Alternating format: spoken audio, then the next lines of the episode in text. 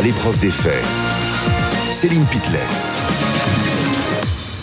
Et comme chaque samedi, vous le savez, vous pouvez nous poser vos questions sur ces quatre dossiers en scannant le QR code qui s'affiche ici sur votre écran. Avant d'ailleurs de développer ces dossiers, on va prendre la direction de Marseille parce qu'un jeune homme de 22 ans est décédé la nuit dernière dans un accident de, de scooter. Clémence Fournival, vous êtes sur place pour BFM TV. En fait, cet homme, euh, il voulait fuir un contrôle de police.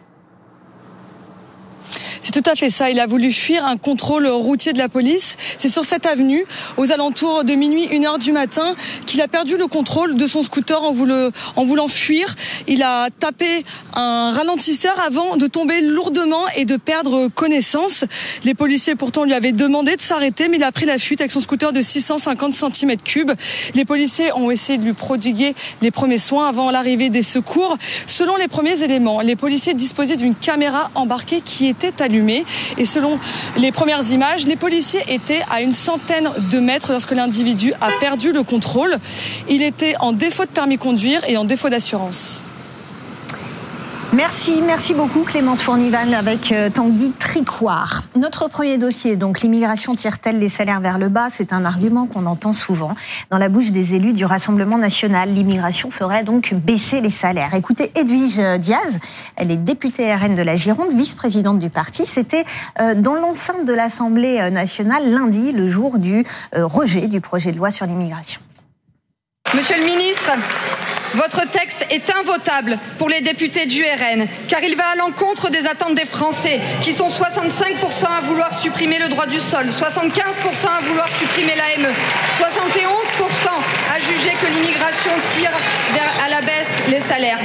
71% des Français pensent que l'immigration tire à la baisse les salaires, nous dit euh, Edwige Diaz. On a retrouvé le sondage euh, auquel elle fait référence. C'est un sondage IFOP du mois de juin 2023.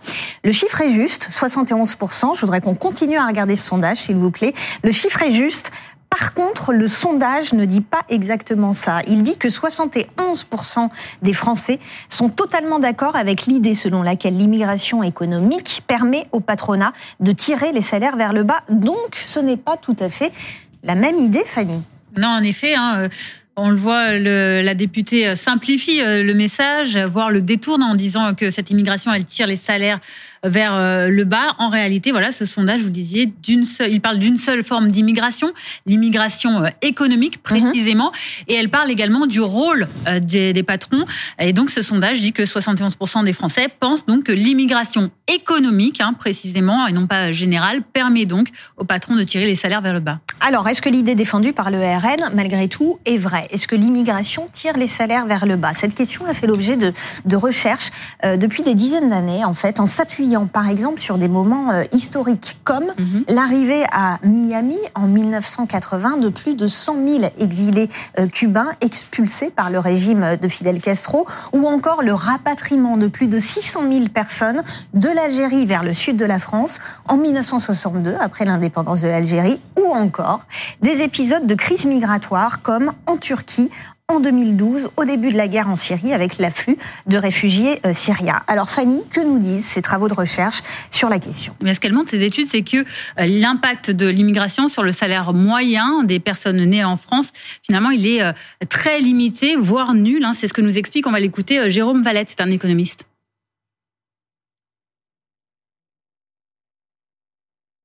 En moyenne, l'impact des, vagues migratoires ou des flux migratoires, c'est un effet qui est nul. Il y a une partie de la littérature qui montre un effet faiblement positif, une autre qui montre un effet faiblement négatif, mais en moyenne, on voit que cet effet moyen de long terme, il est nul. Ce qui ne veut pas dire qu'il n'y a pas un effet pour certaines catégories de la, population, et donc on a notamment un effet, euh, comme toute politique euh, migratoire ou économique, on a des gagnants et des perdants. Alors la question c'est de savoir pourquoi cette euh, immigration a globalement peu d'impact hein, sur les salaires. On a posé la question à Flore Gubert, elle est directrice de recherche à l'Institut de recherche pour le développement et directrice adjointe de l'Institut Convergence Migration. La première raison, c'est parce que euh, une partie de la main d'œuvre immigrée, généralement euh, la moins qualifiée, euh, vient combler des besoins en travail qui ne sont pas qui ne sont pas satisfaits par la main d'œuvre locale, soit parce qu'elles concernent des activités qui sont particulièrement difficiles et pénibles et qui sont de ce fait délaissées par par les travailleurs locaux, soit parce qu'ils concernent des secteurs qui sont en déclin et qui sont donc assez peu attractifs. Alors, on a entendu Jérôme Valette qui dit euh, sur l'impact de l'immigration sur les salaires, il y a des gagnants et mhm. des perdants. Qui sont les perdants? Eh ben Justement, on va l'écouter. Il nous a donné euh, la réponse à cette question. Les perdants, c'est les personnes qui sont les plus euh, complémentaires, substituables, qui sont le plus en compétition avec les immigrés, c'est-à-dire ben, les vagues précédentes des immigrés eux-mêmes, et puis tous les natifs qui partagent les mêmes qualifications ou les mêmes occupations que, que les immigrés eux-mêmes.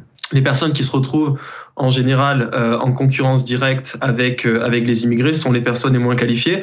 On estime environ pour un niveau d'éducation donné et un niveau d'expérience donné, euh, une augmentation de 10% de l'immigration, ça entraîne une augmentation, une diminution pardon des salaires de l'ordre de 3 à 4%. Et effectivement, c'est donc les personnes qui sont directement en concurrence avec avec les immigrés voient la concurrence augmenter sur le marché de l'emploi et donc voient voient les salaires tirer à la baisse.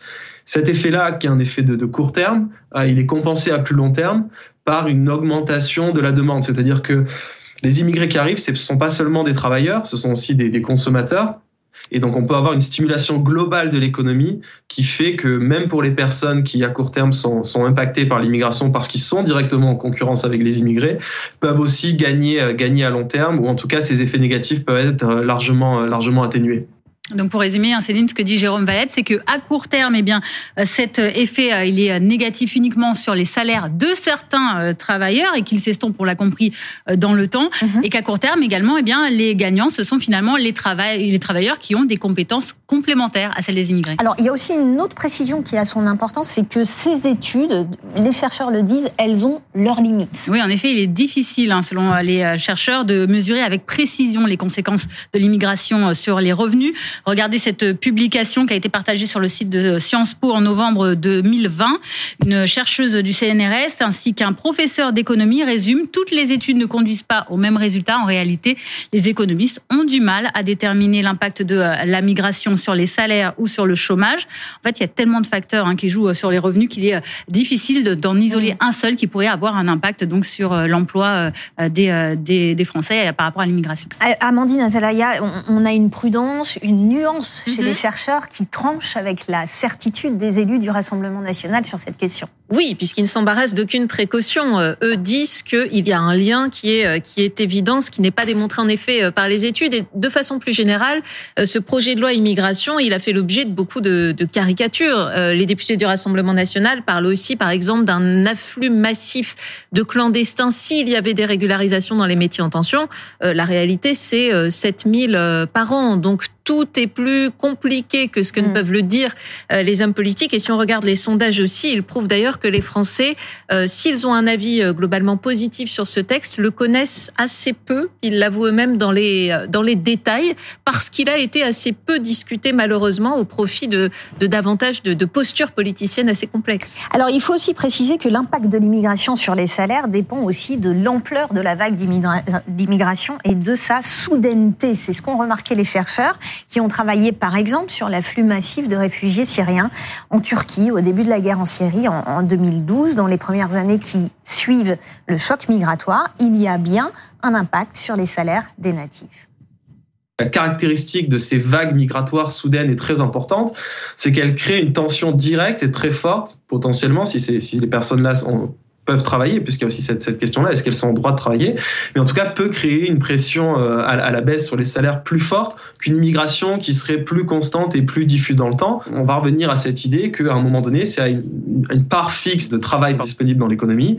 effectivement, mais si vous avez d'un coup beaucoup de gens qui demandent cette même part, ça peut créer euh, une pression à la baisse sur les salaires ou, ou des tensions sur, sur l'emploi. Effectivement, donc la, la dimension de la, de la vague joue, mais c'est surtout sa soudaineté qui joue. C'est surtout est-ce que euh, elle est diffuse dans le temps ou est-ce qu'elle est très soudaine? Et à ce moment-là, effectivement, les marchés, euh, et notamment le marché du travail, a plus de mal à s'adapter. Ça ne veut pas dire qu'il s'adapte pas, mais ça veut dire qu'il lui faut effectivement un peu plus de temps.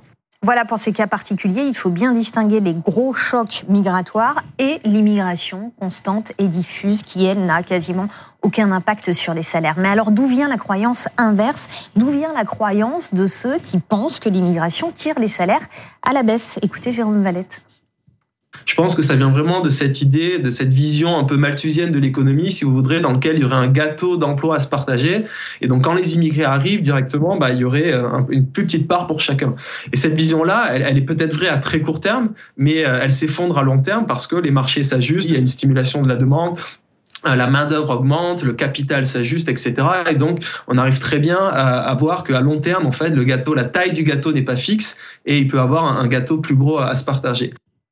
Et d'où vient la croyance qu'on voyait tout à l'heure sur ce sondage IFOP? 71% des Français pensent que l'immigration économique permet au patronat de tirer les salaires vers le bas. Eh bien, pour Flore Gubert, certains scandales, certains comportements de patrons entretiennent cette idée, mais il ne faut pas mettre tous les patrons dans le même panier. Écoutez. Les conditions d'emploi et de rémunération euh, des travailleurs immigrés, en particulier les travailleurs immigrés sans papier, euh, sont, parfois, dans, certains secteurs, absolument scandaleuses. Euh, il y a un exemple là très récent, il y a eu un article du Monde là-dessus il, y a quelques jours sur le fait que, bah, sur la, situation des travailleurs saisonniers employés en Champagne, hein, qui a débouché sur plusieurs enquêtes pour traite, traite d'êtres humains. donc évidemment, ça, je pense que ça, ça contribue à entretenir un peu cette idée de, d'une d'une migration qui, euh, euh, qui, qui, exerce une pression à la baisse sur les salaires et qui dégrade les conditions d'emploi et de rémunération.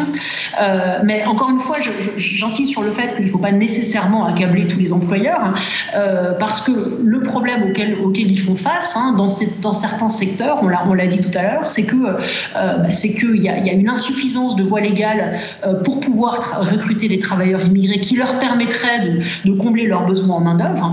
Voilà pour l'analyse. Amandine, un mot de ce projet de loi immigration rejeté lundi donc à l'Assemblée mhm. nationale à court terme. C'est quoi l'avenir de ce texte? Il y a trois options. Euh, il va y avoir une commission mixte paritaire des députés, des sénateurs qui doivent trouver un accord. Ça c'est lundi. Option 1, ils trouvent un accord et le lendemain, le texte est voté euh, à l'Assemblée nationale, tout est bien qui finit bien. Option 2, euh, la commission trouve un accord, mais le lendemain, mardi, le texte n'est pas voté à l'Assemblée nationale c'est fini. Hum. Et option 3, euh, la pire pour tout le monde, euh, y compris pour les Français qui veulent ce texte. Lundi, la commission de députés et de sénateurs n'arrive pas à s'entendre, et auquel cas, euh, c'est fini dès lundi, et le texte est entièrement rejeté et abandonné. On va écouter Emmanuel Macron, qui hier, depuis Bruxelles, a, a mis un petit coup de pression sur sa première ministre. Je suis favorable à ce qu'un compromis intelligent soit trouvé au service de l'intérêt général et du pays, et qu'il nous permette d'avoir un texte qui améliore notre fonctionnement commun et permet de mieux protéger les Français. C'est pourquoi j'ai demandé à la Première ministre, au ministre de l'Intérieur, à l'ensemble des forces, eh bien, de finaliser dans les prochains jours un dialogue et d'essayer d'avoir une commission mixte paritaire qui permettra ensuite d'aller au vote. Et puis j'en tirerai les conséquences. Je ne vais pas faire le travail du gouvernement et du Parlement ou faire de la politique fiction.